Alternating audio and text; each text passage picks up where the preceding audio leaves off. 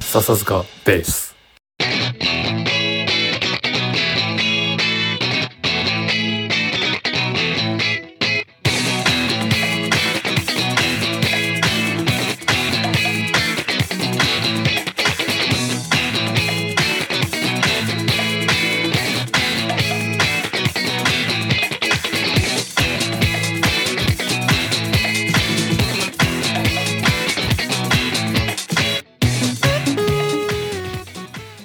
はいお疲れ様ですはいお疲れ様です、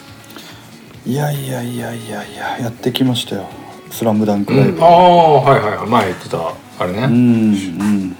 湘北軽音部ね湘北高校軽音部といううんタイトルでうん出演したんですけどちょっとね動画を送ってくれたんで見ましたようん楽しそうだったでしょあそうな盛りすごい盛り上がってたじゃんうんめちゃめちゃは人も入ってねああ本当うんまああのインフルエンサーじゃないけどさあはいはいあのーうんあやこさんのそうそうそうそうそうコスプレをねなそうそうそうそすげえ完成度高いと思ってすぐに俺が飛びついた やっうそうそうそうぱそうなんだねプロセミプロみたいなコスプレイはいヤはいーのはいうーん女の子がうんうんボカルをやってくれていて、うんううんん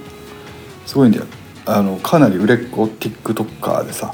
うんすごいねインスタのフォロワーとかもめちゃめちゃ多くて、ほううん、結構こっちでは有名な子なんだけど、はいはいはういん、へえそうそうそうとか、うん、まあでその子が要はボーカルでそうんうんの子のあれなのかなつてなのかあなーそういうことかすごはいはいうん、すごい勢いであのお客さんが入ってくれてあの日一番ぎゅうぎゅうになった瞬間じゃなかったかなあ本当うんへえそれは気持ちがよかろうねそうそうであとはあ のうん日本のライブハウスってさうどうしてもこう地下とかさビルの上層階になりがちじゃん。んそうだねうんまあ音のね音も環境的なそうそうそうそう問題もあってねうん、だけどさこっちのそのライブハウスっていうのはさ1階のうんなんていうのかな、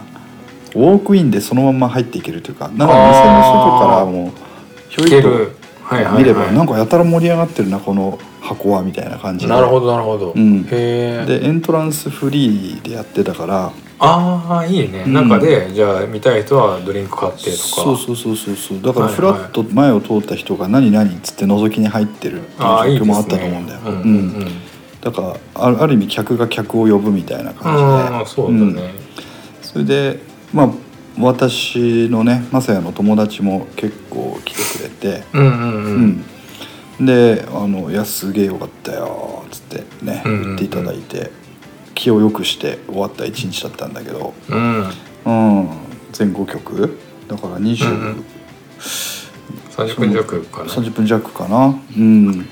でねこれんまたメンバーに恵まれてねとにかく今う回、んうん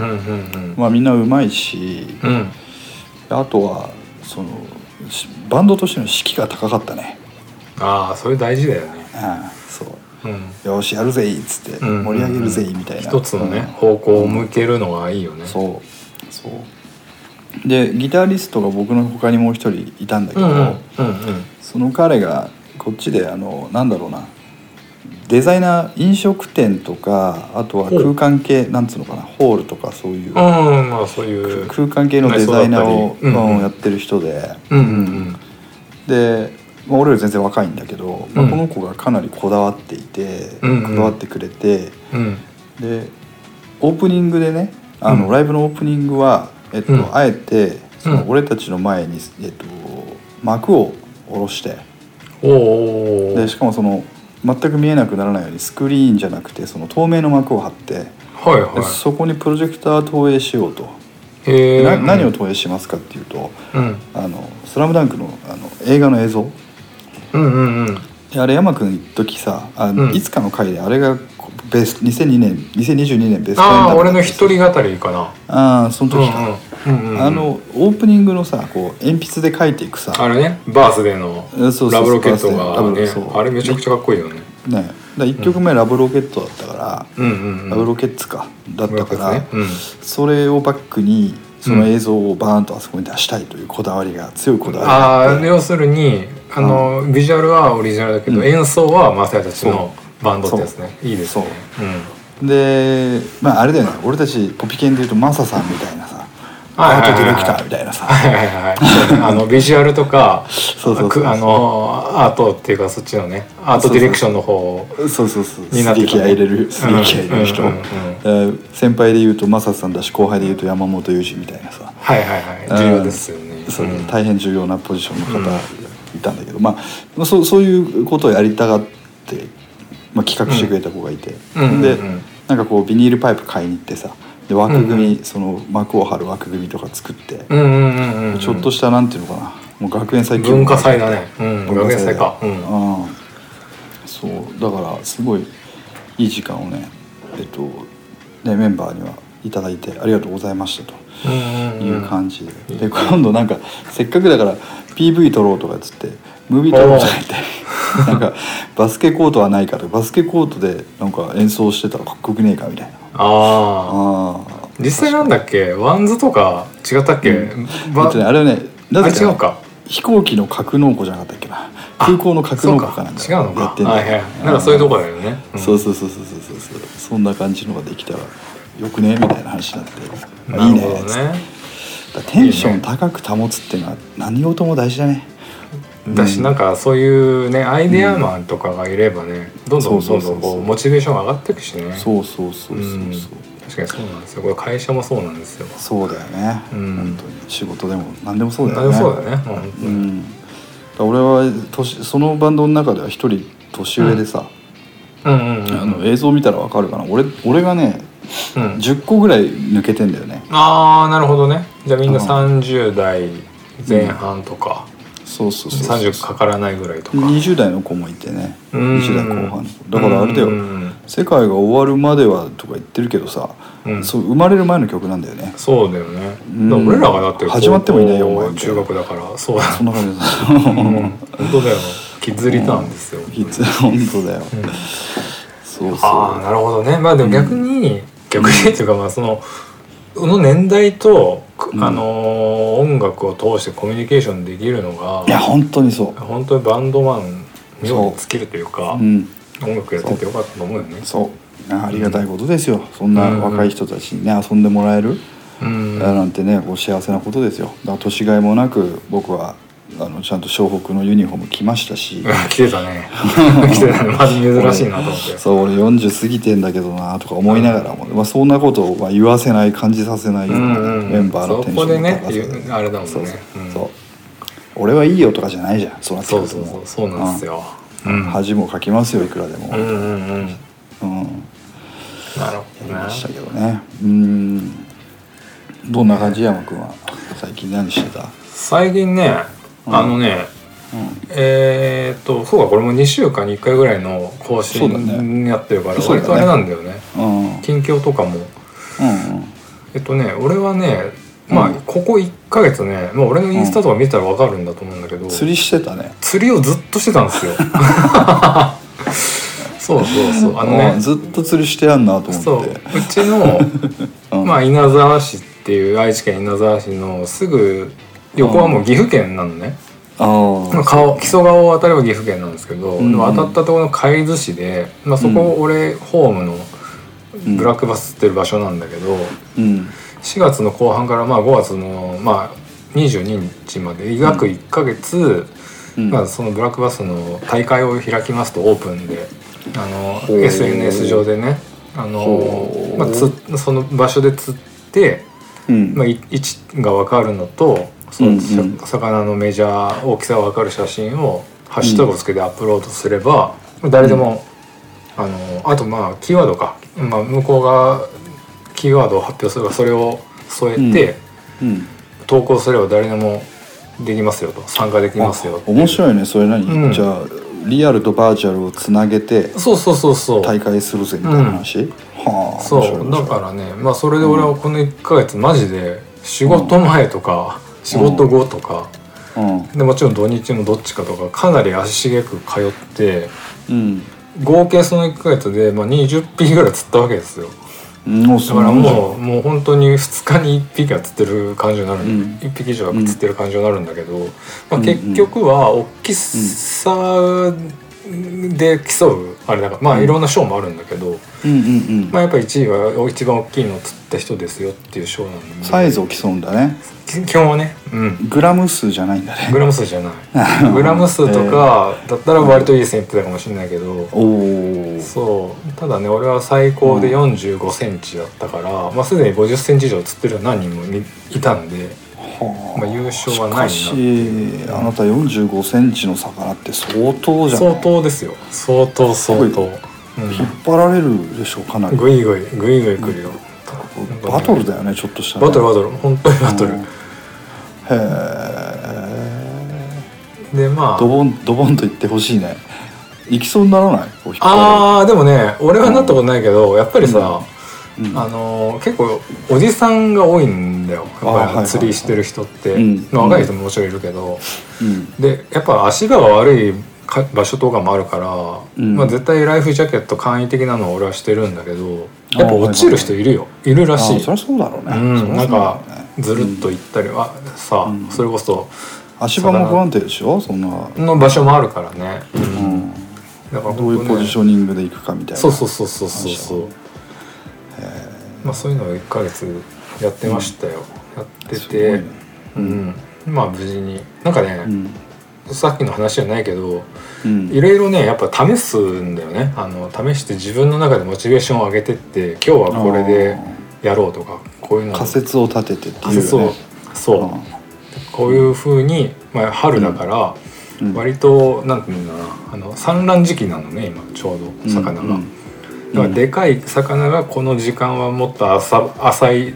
ところに刺してくるっていう仮説を立ててはいは浅いところを狙ってくこの時間帯狙ってくとかそういうのがやっぱハマると、いうんまあ嬉しいしねでそうでかい魚が取れたらやっぱもちろん嬉しいしまあちっちゃくても嬉しいんだけど、うんまあ、そういうのをねやっていくとまあまあ楽しいなと思いながらね、まあ、それは完全に一人であれだったね誰あもあそうやら、うんうん誘わず一人で黙々とねうんやってったけど何でもかんでも仕事につなげるわけじゃないけど仕事にも似たところがあるよね、あるあるあるあそうそんな本当ね仮説を立ててそれをあそう、こうじゃなかったなやとかってみてそうどうやら違ったらしいとかって言ってそうそうねやり直すみたいなねうんまさにです、ほらもうね当然知ってると思うけどうん、なんだっけ一生幸せになりたければ釣りを覚えなさいっていうね言そうそう葉そあうるけど中国のねことわざ、うんうんその通りになってきてんじゃないの本当にまあ幸せな1ヶ月だったし、うんうんこれからねまた夏になるから、いろんなそうだねさ釣りが始まるしねそうだね俺はもうギターも同じだと思うギターもね、そうだよねこれあれだよ格言はね本当にこれいい格言だなと思ってうん、うん、この「一日幸せになりたければ酒を飲みなさい」だっけ、うんうんで「一年幸せになりたければ結婚しなうんうさい」んうんで「一生幸福になりたければえ釣りを覚えなさい」だよね、ううんんそうそうギターも同じだと思うし俺がこれ好きなのは2つ目だなこの 1, 年幸福になりたければあーなんか結婚しなさいってなんでこうねアイロニックだよねそうそうこそうの格言がやっぱ生きるのは2行目だよねうんそうそうそうああねうんこれは同意する人が多いんじゃないでしょうかとうん思いますけど、うんそうまああとはねゴールデンウィークとかも言ったけど、うん、あのまあスポーツ観戦をしたりとか、おーうんまあ、中相日変わはらずね中,、中日は、クソ弱 くてクソ弱くて本当に。ちょっと笑っちゃう弱さだよねいやほんとねちょっとねうんなんか最近あれかなんか助っ人外国人たちをもう総2軍に、まあ、登録抹消して、うんまあ、そういうことばっかやってますけどね本お当根本的今日分かってにるよ8回裏広島そとうやって3対1でまあ勝ってる広 島もあれだけど広島ってやるとまあ勝つんだけどねああ それそうはかそうか得意先になったんだ得ね意先になってんですよでも山君ね2008年とか9年とか10年のねうん横浜ベイスターズを見てた俺からするとああ今のそうだねあの時のベイスターズはパッとしなかったねうんねここに来てもしかしたらねうん優勝が何年ぶりになるんだ多分98年だからあそんな前なんだそうだよ1998年が優勝最後の優勝だからうんうんリーグ優勝最後そこだから今年もし優勝したら25年ぶりうわおーすごいね、うーん浜は脇に湧くと思うけどね脇に湧くよねうんそうだよでもちなみにその全然うん98年っていうのは横浜の年で、うんうんう年んして大魔神いた時だよねうんそうそ横うだ浜優勝したんだけどそういうことだよねそれだけじゃなくてね、うんあの甲子園は横浜高校あれだまさかそう、ま、松坂大輔をする横浜高校だし、うんうん、なんかの国体とかもねやたら横浜があ神奈川勢が強かったんだよね、ああそうなんだへえ箱根駅伝も神奈川大学だねあ98年うん98年確かそう明けて99年の1月かだから98うんあ年ーなる度ほどってねことかなはいはいはいうんかなんかがそうだったはずなんだよな確かうん今年もそうなったらいいないやうんダメだこう駅伝は中大に優勝してもらわないといけないからあそうだダメ よねだ そうね予想を立てて るからいやそうそうそうそうそうーそうまあそんな中ですね、はいあのーあれなんですようんちょっと今日言おうと思ったことはうんまあ端的に言うと俺役中になっちゃったなっていう話なんだけど、となるほどねそう皆さんに謝いやり復讐ですか謝っておかないとっていううんそれはちゃんと謝ってほしいなそうそう ああれですか三田佳子の息子みたいな話です かそうそうなんだっけあった高橋優也高橋優也彦そうだそうだこの間もなんか捕まってたよまたまたなんかもう34回捕まってるねまああのそのね、まあ、役とは言いつつも、そっちの役ではなくて、まあ、クリーンなんですけど、っていうのも、まあヤクヤクルト1000のちょっと今本当にハマってるというか、確かにちょっと中毒性あるから、うんこれおすすめすると同時にどういう効能があるかっていうのを今日ちょっとね話そうと思ったんだけどおーいいね久し,、うん久しぶりお健康について話すっていうのが久しぶりだそねうまあのだテかーら、マうん、うん、あのまあ、1ヶ月お休みしてた時に、まあ、はい仕事とかはまあ忙しくて、結構まあ精神的にも追い込まれてたんで、はい、あのまあ、漢方も飲みつつ、まあ、漢方あー終言ってたわよっねたらうん、まああのね日本で割とヤクルト1000ってね去年ぐらいかな、もうちょっと前からかな、うんずっと流行ってたのよ、流行っててずっと品薄状態で、はまあ、だからみ、まあ、何に効くかというと、まあ、睡眠の質が良くなるストレス軽減っていう飲んだらね普通のヤクルトなんだけど。あちょっと待ってうん、ヤクルト1000って今更流行ってんの昔からないあそうなあのそうでもないんだあ2000 2019年10月首都圏北関東地区で先行発売あ開始へえ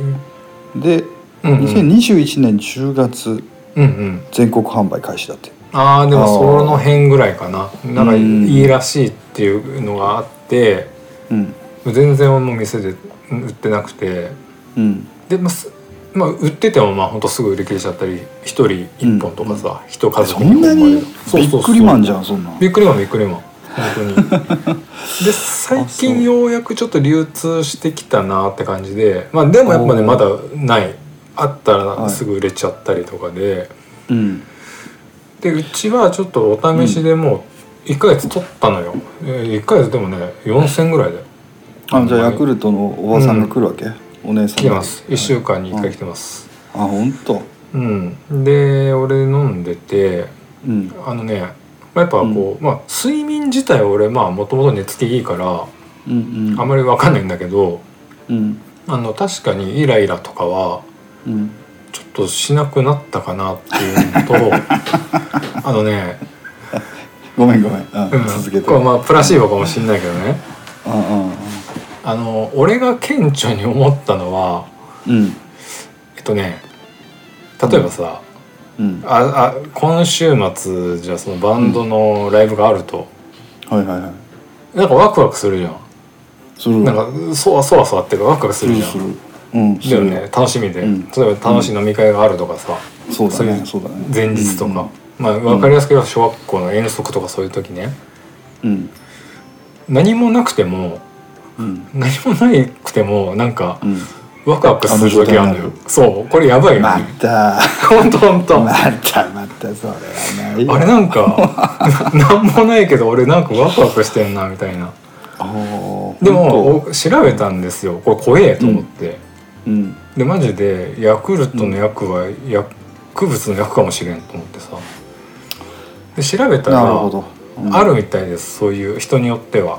なんかあ症状として出るうんそうそう高揚感が出たりとかあーごめん俺全く成分とか知らないで喋ってるけど、うんうん結構糖分が多いんじゃないかと思っていてあ多いですそうなんですそうだよね、うんだからその糖分を多く摂取することによるうん、はいうん、ではなくて、それもあるのかなそれもあるかもしんないうん、ちなみにねうんあのまあまあ今日もうちょっと多分ヤクルトについて語ると思うんだけどうんこっちでもヤクルト売ってるんですようんうんシンガポールヤクルトがシンガポールヤクルトが売ってて、うんシンガポールヤクルトは、うん日本だとさあの、うん例の入れ物に対してヤクルトってさ、うんうんうんアルファベットで書いてあるんだけどうんこっちではね漢字で書いてあったりするんだよおーどういう漢字を使うか薬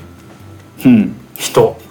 人薬人マジで本当に違う違う違う違う違うでもまあ、そうそう考えるヤクトヤクトヤクトはえっとねどういうわけかね利益の益いはい 利益の益に多いかな、あの多い少ないの多い、益が多いと書いて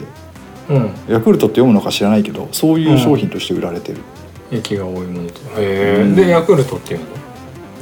のヤクルトっていう商品名はヤクルトってへえうんそうなんだうんなるほどねそうなんですよでまあそれを飲んで、うんこれいいかまあさっきも言ったけどうん飲んでるからっていうプラシーボで調子がいいのか、はいはいまあ普通に言えばヤクルトだからまあ腸の環境っていうかさ、調子が良くなるからまあ、それは全然いいんだけど、うん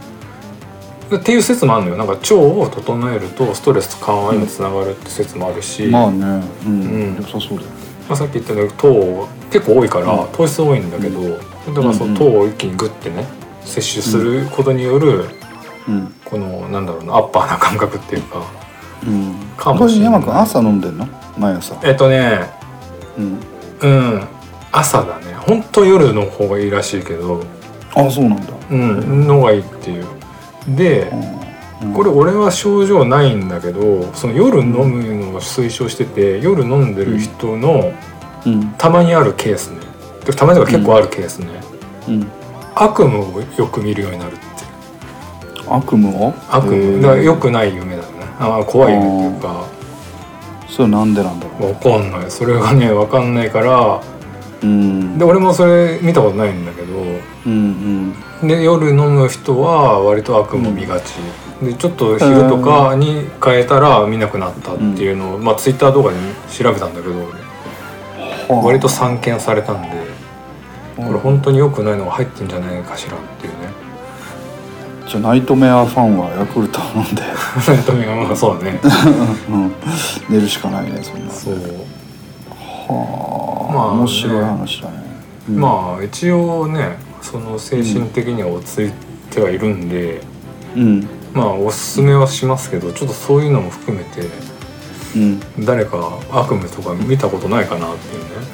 ねなるほどねうんじゃあ見たことあそれ俺だっていう人はメールそおうだ待ねちしてますでもどういう夢だったかとかねそうそうそうそうそう、う俺あのよくヤクルヤクルトおばさんを追っかけてたら、うんあの、うんうんその場で売ってもらうんですあああるよね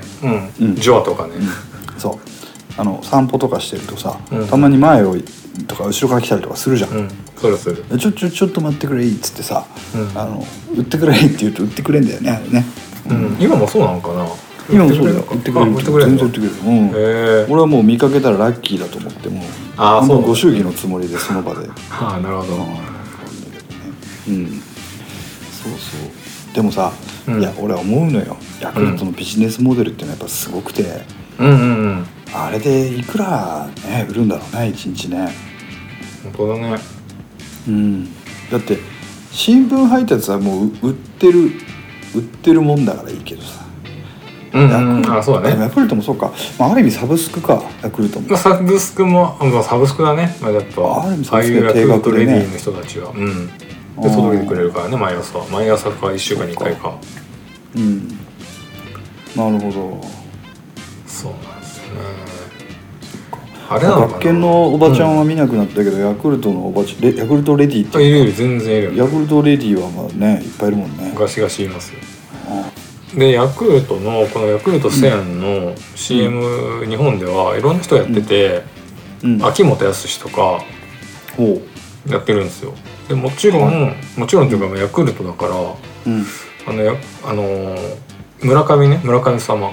はもやってていなるほどまあヤクルトだからそらそうかと思ったんだけど、うんうんうん逆にこうヤクルトの選手はうやっんぱそういうさ、ヤクルトの製品とかさ、うんこれまあ単純な飲み放題でしょ飲み放題よね飲みそ放題うでだしょよねガブガブいくよね、大きいサイズのやついくんじゃないの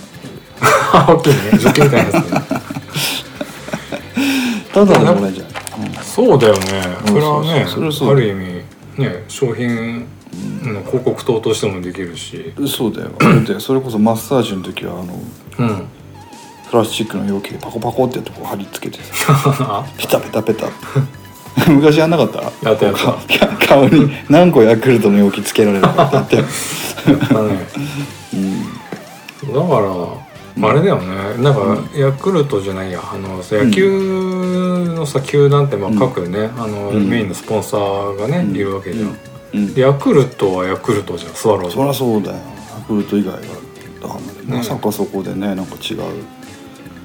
やつ飲むわけいかない、マミーとか飲むわけいかないんだあマミーってあ明治かマミー明治だね、そうかえ横浜ってどこし資本なので今は DNA ですよあそうか DNA そうかうんベイスターズかその前は太陽漁業あ TBS 一緒になってその前は太陽漁業だよね、ホエールズの時うん、気が付いたらさうんなんつうのかなあのーかつてのプロ野球団はよよく言われるけど電鉄系が多かったんだよそう電そうそ鉄う系とかさ、うんね多かったけど気づけば IT 系が大半なんだよね実は。本当楽だ天ねソソフフトトババンンククもそううんそうそうそそううですね時代ですねって今もう今更だけどあそうそうそううんで俺はさその、まあ今ヤクルトの話ーうんでまた戻すけど俺うんこのうさんくせえなと思ってんのがあごうんめんね、 あの別に俺嫌いじゃないんだよ、うんうんあれば飲むけどさうんヤクルト何十とかさヤクルト80とかヤクルト300とか400とかさ、あるねいろんな種類とかあとなんかヤクルトライトみたいなのあるじゃんなんか糖分を抑えめにしてますみたいな、うんどれを飲めばいいの っていつも思 っててこれはもう俺俺の中ではもうユンケルと同じぐらいよくわかんないわけはいはいユンケンはいっぱいあるからねそうそうそう何千円のやつあるからねそうそうそうそう霧の箱みたいに入ったやつがねそうそうそうそうそうそう そうだからユンケルと一緒でさうんそのどれ言ったらいいのかわかんないしまあ確かにそそうのだその商法としてはさ、うんこういいやつ飲んで回復したらさ、うんああこれそれやっぱいいやつだからよかったんだよっていう話になるし、うん悪いやつだと回復しなかったら悪いやつだねからそうああうんここでケチったからだよって話になるし、なるほどそのある意味その消費者が自己完結自分で勝手に理由を作ってその製品の効能を判定してくれるっていうビジネスモデルだと思ってるんだけど、う違うんのまあそれもあるんじゃ ないだからもう本当にシャブと一緒であまあシャブはまあ聞くかもう見た目でわかる けどあやっぱまあ一種のプラシーボっていうか、うんうんこれ飲んだから俺大丈夫だよっていうねなるほどねのを買ってるというかねうんだから本当にまあ確かに種類あるから何買っていいか分かんないよね、俺の今そうだよのお腹の調子は何がいいんだみたいなのとかさそうだようんう、んいあとね比較対象できないからね飲んだ場合と飲んでない場合がね、やそれはそうなんだよやっぱりさ美容と健康と教育っていうのはさ、うん、そう三大あそうだねねうん検証できない産業だからさ儲かって仕方ない、うんうんでもさあれじゃない、なんだっけあのこのなんつったっけなけ最近一時健康茶がすげえ流行ったじゃん特茶とかさ、ああはいはいはいうんうんあのあなんか認定さ厚労省認定みたいな、れね特保みたいなやつねそうそうそうそうそうそうう、んそううんあれも怪しいもんだったよね最初からあ最れ後まもでなんかあれでしょ言っても、うんなんか本当そのライセンス取ってるだけで別に中身はそんな大して、大してってあれだけど、うん本当まあそのライセンス取ってるかどうかだよっていうだからあのなんだっけあのー音楽用の CDR あったでしょ、はいはいはい高かったじゃん普通の CDR 高かった高かったあれって普通にうん、なんかその権利を買ってるだけだから中身一緒なんだけどああ権利分の乗っかってるだけなんそううそうそうあのあーなんだっけ音音音響っていうかなんかあるじゃんんなるほどえっと、うんジャスラックジャスラック、うんうんの権利を払ってるから、うんただ単純に高いだけで、うん中身は全く一緒っていううんに近いと思いますよ本ななるほどね当にうん、いやいやそんな世界かもしれないね うん、俺さヤクルトで今日ヤクルトややるよって話を言われてまあそうねさっきもら ってもらった時にうんあの真っ先に思い出したのはさヤクルトロボの話なんだよ、ヤクルトロボって何夏休みの宿題でああはいはいはいうんうんヤクルトの要は空き容器を、うんうんがたくさん出る家がうんうんあると、うんそれでなんか巨大ロボを作るやつはいはいがはい現れる、いたね必ず、うんでそれを見てねなんて羨ましいんだと思ったの。でこれ、うん、はいはいはい甘いしほら子供の頃ヤクルト好き子供ってヤクルト好きじゃん、うまいよねうんうんじゃあ何こいつはでその9月1日にその、ね、自分の体と同じぐらいのサイズのロボットを抱えて、うんうん投稿するやつがいるわけだよ。甲骨症症そう状でねそうでこれ見よがしにさ、うんね、なんか他のやつがやれ貯金箱を作りなんか紙粘土で貯金箱を作ったとかさ、うんそういう まあ言ったらしょっぱい、うね絶対これ前の日に親父が作っただろうみたいなはいはいはいやつとかやってる中で一人だけ巨大なさうんヤクルトロボを出すやつがいるわけですよいろいろじゃそうあですこねいつはこんだけのヤクルトを飲んだんだと、うんなんかなんとも羨ましくてさ、うんうん、あのいやそれだけなんだけどあのヤクルトヤクルトこんなにヤクルト飲めるなんてなんて金持ちなんだろうとああまあね結、局まあ、確かにある程度ね、お金経済的に余裕がないとうん、ヤクルト取ろうかって思わないしね うん、でもその基準がヤクルトだっていうのがやっぱりちょっとずれてるんだよね小学生っぽいんだよねまあ確かにね子供の頃の金持ち物差しって大抵、ま、ちょっと間違ってたりするじゃんうんヤクルトだったりビックリマンだったりそういうそうそうビックリマンで超ビックリマン持ってんだよとかさ、ううんんそうねあとファミコンカセットの多さだったりとかああそうだねファミコンのあれはね、うん憧れたな残れたねなるほあどの全然話変わるんだけどさ フあいいよァミコンカセット超雑に扱うやついなかった中野みた いにあのーその前にファミコンカセットに油性ペンで名前書く派書かない派ああ俺は書か書きたくなかったけどうんなんか書く派いたね、いたようねん、貸してもらう時にうんめちゃくちゃ書いてあるじゃんみたいなさうんいたねおお俺はうん違ったし俺は丁寧に扱う派なんだよねうんだろうねなんかそれはわ かるようんなんかケースとかにちゃんと入れて説明書も入れて、うん貸したい貸したいし貸してほしいんだけど、おもむろにカセットでポンって渡される時とかあるじゃんあいやあるある全然あるおいおいおいおいおいみたいな精密機械だぞみたいなさ、そうそうそう雨の中ねそうそう雨の中とかさ、うんとかもう何個もガチャガチャってこうさ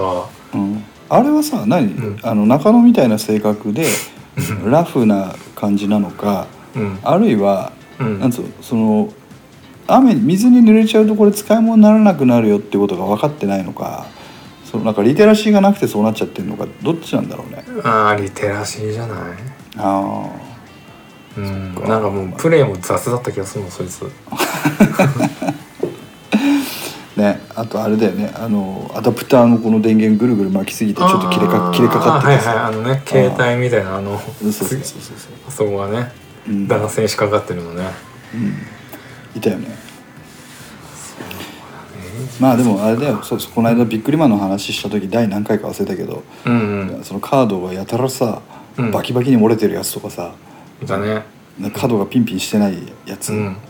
気にならあねえそのうかみたいなうんはいはいすっげえ最近面白い話見てさうんあのなんだっけえっとあそうちょっと諸事情あってうんネットフリックスに入ったのほう諸事情あってうん諸事情あって、うんネットフリックスに入りましたと、うんうんうんで、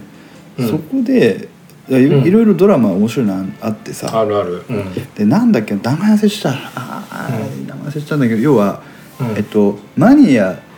のうん好きなオークション、オークション例えばなんかスポーツマニアとかの、うんうんうん例えば、えっと、カードとかトレーディングカードとかあるじゃん野球選手、うんプロいわプロ野球カードだよあの、うんうんアメリカ版だよ、ほううんううんんそれをあのそれのオークションをやっている会社のドキュメンタリー番、ああードキュメンタリードラマがドラマが、うんうんうんでえっといやなんつうのオークションにかけたいからすげえ掘り出し物があるとそこに行ってうんその「あこれは伝説のカードですね」とか言うわけおうおうおでうこのカードをゆずあのオークションにかけましょうって言うんだけどオうんークションにかけるということは持ち主はついた価格で売らなきゃいけないわけ、そうだねうんううんん当たり前だけどうんうんで持ち主はそれをオークション屋に委託するかどうかはもうあくまで持ち持ち主の自由うんうで、んうんでこっち側は委託させてくれって言うんだけど委託させ、あのさあの安く例えばさ変な価格ついたってなんか思ってたより全然安く売らなきゃいけない時とかあるじゃん、そうだねうんうん、だからなんかそうそこで駆け引きとかもあるわけその、うんそのカード持ってる人はいや実は側近でこの金額で買うって言ってるやつがいるんだよとうんうんで今オークションに出したってこの値段上回るかどうか分かんねえだろみたいなうんうんなるほどでしたらオークション屋はいや今のマーケットだって絶対行くから絶対出した方がいいみたいなそういはいうはいはい話をやってるサイトが面白いのがあって、うんでそこであのなんていうのあれバスケバスケか野球の選手カードでうんうんあのねあの本当にまず世界にな1枚か2枚しかないカードっていうのが見つかったっていうところから話始まるんだよね。ほうほうほうで大事なのはその保存状態であで A からそれこそちょっとこ細かいこと忘れたけどなんかあうんなんか10段階ぐらいグレードが10段階ぐらいに分かれてて一ある番ね状態がいいのが10、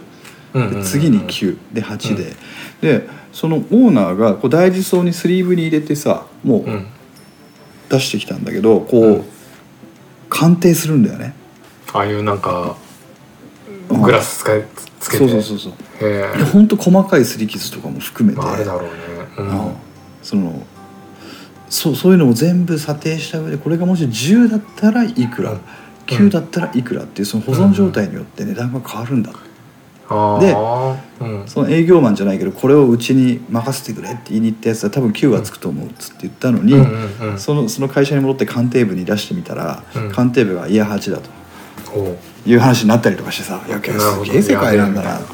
な」ほう面白いねうんそうなんつったっけなそのオークションのドラマえっ、とね、うん結構ねあのカードだけじゃなくて例えばあの日ベーブ・ルースが使った野球のバットとかいや本当にあれだねハンマープライスみたいな話だねいやいやいやいや本当そうとかなんかあの時のあの例えばイチローがさあの試合で着たユニフォーム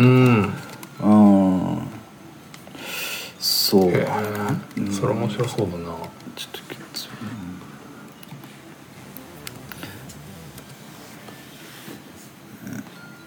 そのネットフリックスは何あれなの仕事上入らな入らなければいけなかったのじゃなくてなうんうん全然全然、うん、ちょっとねどうしても見たい、えーというリクエストに基づいてネットフリックスでしかこの大会しようかなと思ってんだけどあらうん、うん、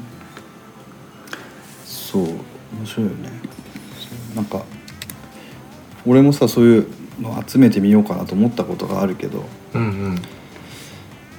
あの例えばヤフオクとかで見てるとさ例えうんうばんそのトレーディングカードの大量売却とかあるじゃんああいうのって全部そうんうのんダブリモンとか、うんねどうでもいいものをこうバーンってはじゃああなんつうの、まあ、ギャンブルがやってるような状態になるんだよねうん最終的うに、んうん、当たりが出るまで引き続けて、そうだよね他を全部こう、うん破格で処分してって結局手残りいくらみたいなうんうん多分時間がいくらあっても足んないなと思ってさそうだよねうんそうそうなんかやってみたいなと。うん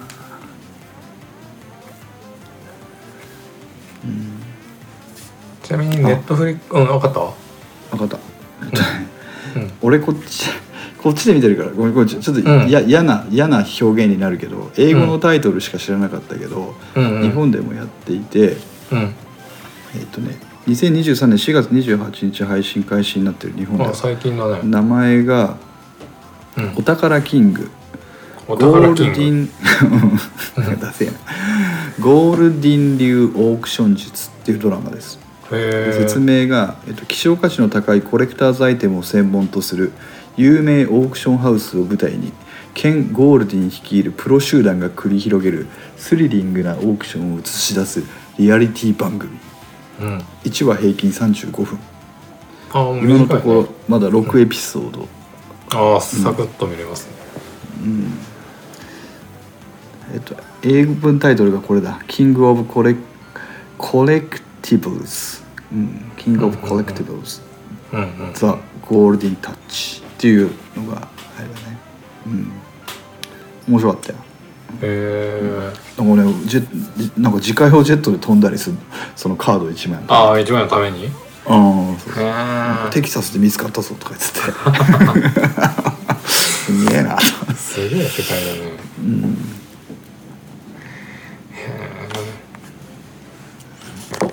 ちなみにあのネットフリックスはねあれだよ、うん俺言ったかもしれないけど、うんあのー日本でね「サンクチュアリ」っていう相撲角界をテーマにしたドラマがあってはそれめちゃくちゃ面白いよあマジでめちゃくちゃ面白い、え大会の前にちょっと見てほしいな、ーあマジであ、うんオッケーオッケー見とくわえそれね日本人が出てんの日本人が出てますは一応普通2023年のかそうさ本当ゴールデンウィークぐらい配信されてあ、うん、今多分日本で1位とか2位とかだよ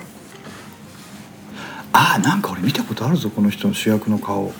なんかもともと格闘家かな格闘家の人で主役の人は一ノ瀬渡るって人かな、うーんそのために体作って1年体作って1年撮影みたいな感じだから、あすごいねそうそうそう年齢制限16歳からになってるけどああ過激ちょっとねええぐいシーンとか、あそうなんだ、まあ、あの普通にうん、なんていうのおっぱい出てきたりとかおっぱいないあかーそういう性的なやつがちょっとあったりするぐらいでうん、すげえピエール滝出てんじゃん見える時ね名名演技っていうかやっぱすいい役者ですよ。 あーいろんなことあったアウけどトレアウトレイジばりの それ割のそうそうアウトレイジ以来の名演技そうビールだけがねその主人公の入ってるうん部屋のうんあれだねあの師匠師匠っていうかあの元横綱の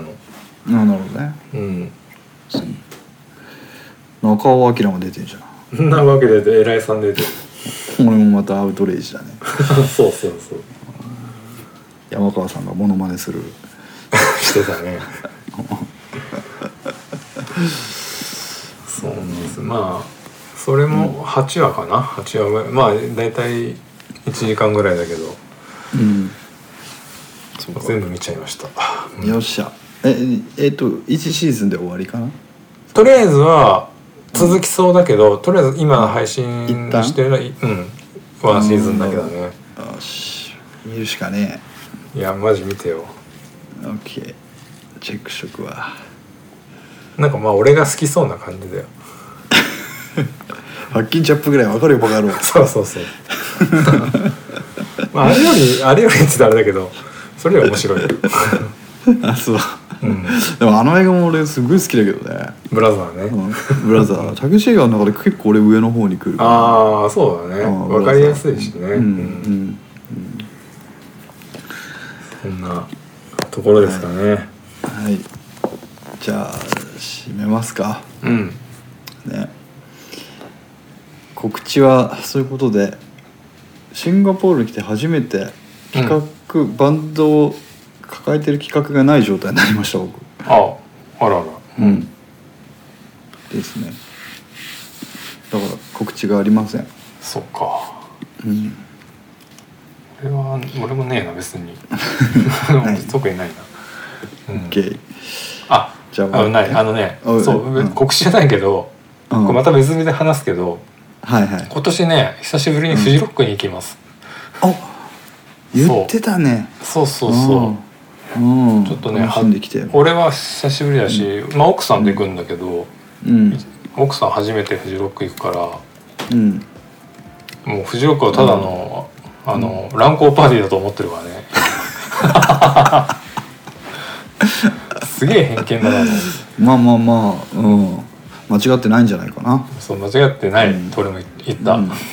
うんちょっとないだよねそういう変態のしゃぶ中がいっぱいいるよってえっとね今2日目あの土曜日フーファイターズそうそうフバイターズエルレがガーデンすごいでしそうょエルレも出るね、うん、アラニス・モリセットすごあいそうそうすごいすごいバウンディだそうバウンディのうちの奥さん好きだからそこがねバウンディがいたから、解き伏せれたようなもんだね、ああバウンディさんの力を借りたみたいなそう感じそうバウンディに出るよみたいな感じでうーね、ん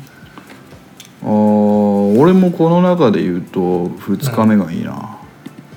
うん、金曜日とかね A ちゃん出るんだけどねあ本当だ、うえんーちゃん矢沢永吉であ3日目はウィーザーが出てくるね、あウィザー出るねうん、あゆきちゃんも出るんだ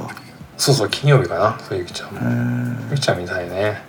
カリーパミュパミュあそうなのキャリーパンビも出るんだカリーパミュパミュ3日目に出るよへスターダストレビューも3日目に出るねあ出る出るスターダストレビューもね、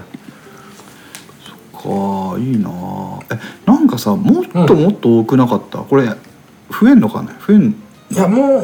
増えたとしたらもうちょっとだと思うよあ本当まあ、多分ねまだまあコロナが明けてやっぱりむちゃくちゃ外、まあ、来てるけど、うんまあ、本当にフルで、まあ、なんていうの外タレが来れないんじゃないまだ、ああそういうことか、うんそういうことだよねうん、だから来てるはいるけど、まあ、そんなもん、うんでもねチケット高いね今普通に、ううんん昔は1万円台で行けたけど今もう2万ちょいだもんね1日でね、うん、狙われてるねどうせお前ら金持つ年頃になっただろうと思われてそれもあるね、うんそうかあエルレガーデン超みたいな うん、そうそれこそ笹塚時代エルレガーデンすげえ聞いててさそうだよねまさや俺俺その時別にエルレあんま聞いてなかったから珍しいなと思って、そういう音楽を聞くんだってでいう山君にそういうふうに言われて「うんまさ、エルレガーデン行くよ」みたいな話になってうんうんでその場で俺確か山君の前で陽一さんに用があって陽一さんに電話したんだようんうんうんうんで陽一さんご無沙汰してますとか言ってうんうんでその時すごいご無沙汰で陽一さん、なんかそれこそ34年ぶりぐらいに電話してうん「ああマサ久しぶり」とか「マサ最近何聞いてんの?」って「やっぱエルレガーデンしよう」って陽一さんが言ったんだよ、へえそれうをん山君が聞いてて、うんうんあやっぱなんかこう通じるもんがあるんだなみたいなことを山君が言ってた記憶があるへえうんそうそうそういやですよねいや俺も最近エルレガーデンなんですよ洋一さんみたいなお前も怒ってきたなみたいなそんな会話があった記憶まがあ洋一さんは雑食だったしね、まあ聞いてるイメージなんとなくあったけど、うん、へえと思ったね確かにうんその時は、うん、まあ、見たいねうんエルレガーデンも、でも本当にえフジロックがそうすると久しぶりに開催されるってことかな、えいや別にえっとねそうでもない開催は去年とかはしてるあしてんだしてるけど日本人だけとかあかーななるほどね、うん、外タレは来てないみたいなそっか感じかなで2年前は開いてないかな確かちょっと覚えてないけど、うん、じゃあお奥様はこの過酷な晴れるといいけどね本当だねいや雨だったらね本当終わりだね、うん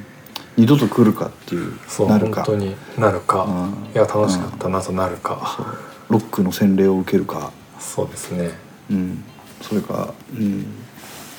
やっぱり乱行パーティーだったってことになる かなるかミスチルは出ないのかとミスチルね まああとね AP バンクフェスもねあのあ開ー催されるんですよそおのう2週間前かな、はいはいでそれは一応応募してるけど、二2人ともまあ、まず外れるだろうっていう、まあ、あ抽選だからさ、うん、なるほどねうん、まあ当たったら当たったんで、まあ、うんまあ近いから行くんだけど、いやそれはバーターでしょもちろん奥様からしたらそうだそうだよねあしかし山君ね俺はねちょっとびっくりしちゃった、何これフジロックフェスティバル23のホームページを見てるんですけど、今こう喋りながら、うんここにねうんロゴがあるんですよあるロゴがバンドの違う、えっとね文化庁文化庁のロゴあんのうんへええっとねこれ英語でこう書いてある「Supported by the Agency for Cultural Affairs Government of Japan うん日本政府」そういうものだっけフジロックってツイッターみたいなこと言ってんねそうちょっと議論したいねこれこういうことでいいんですかとへえ文化庁がスポンサーなんかオーソリこういうオーソリティの力が入っちゃってるけどいいのかねなるほどねイスラムの音楽が聞こえてきたまあいいやあんまこれについて語るともうなんか、ね、管巻く感じになるからやめそうよだうねうんうんまあまじゃあ行ってらっしゃいえいつだっけそうだねまあ7月だから全然先なんだけどあーも行うっちょたっとら先行ったでまたねその感想は言い,、言いますよ笹塚ベース OK レポート楽しみにしてます、はいはい、じゃあ笹塚ベースこのプログラムは配信サイトノートに不定期更新しておりますテキスト写真も掲載中です音声配信は Spotify、Apple Podcast、Google Podcast でも聞けますのでえーぜひ笹塚ベースで検索してみてくださいまた Spotify では番組内で話題になった珠玉の名曲たちのプレイリストもシェアしておりますので合わせてお楽しみくださいえー番組に関するご意見ご感想などいただける方はえー E メール笹塚ベース Gmail.com までお待ちしておりますまた Twitter アカウントもよろしくお願いしますそれでは今回はこの辺で失礼しますまた次回お会いしましょうお疲れ様でしたお疲れ様でした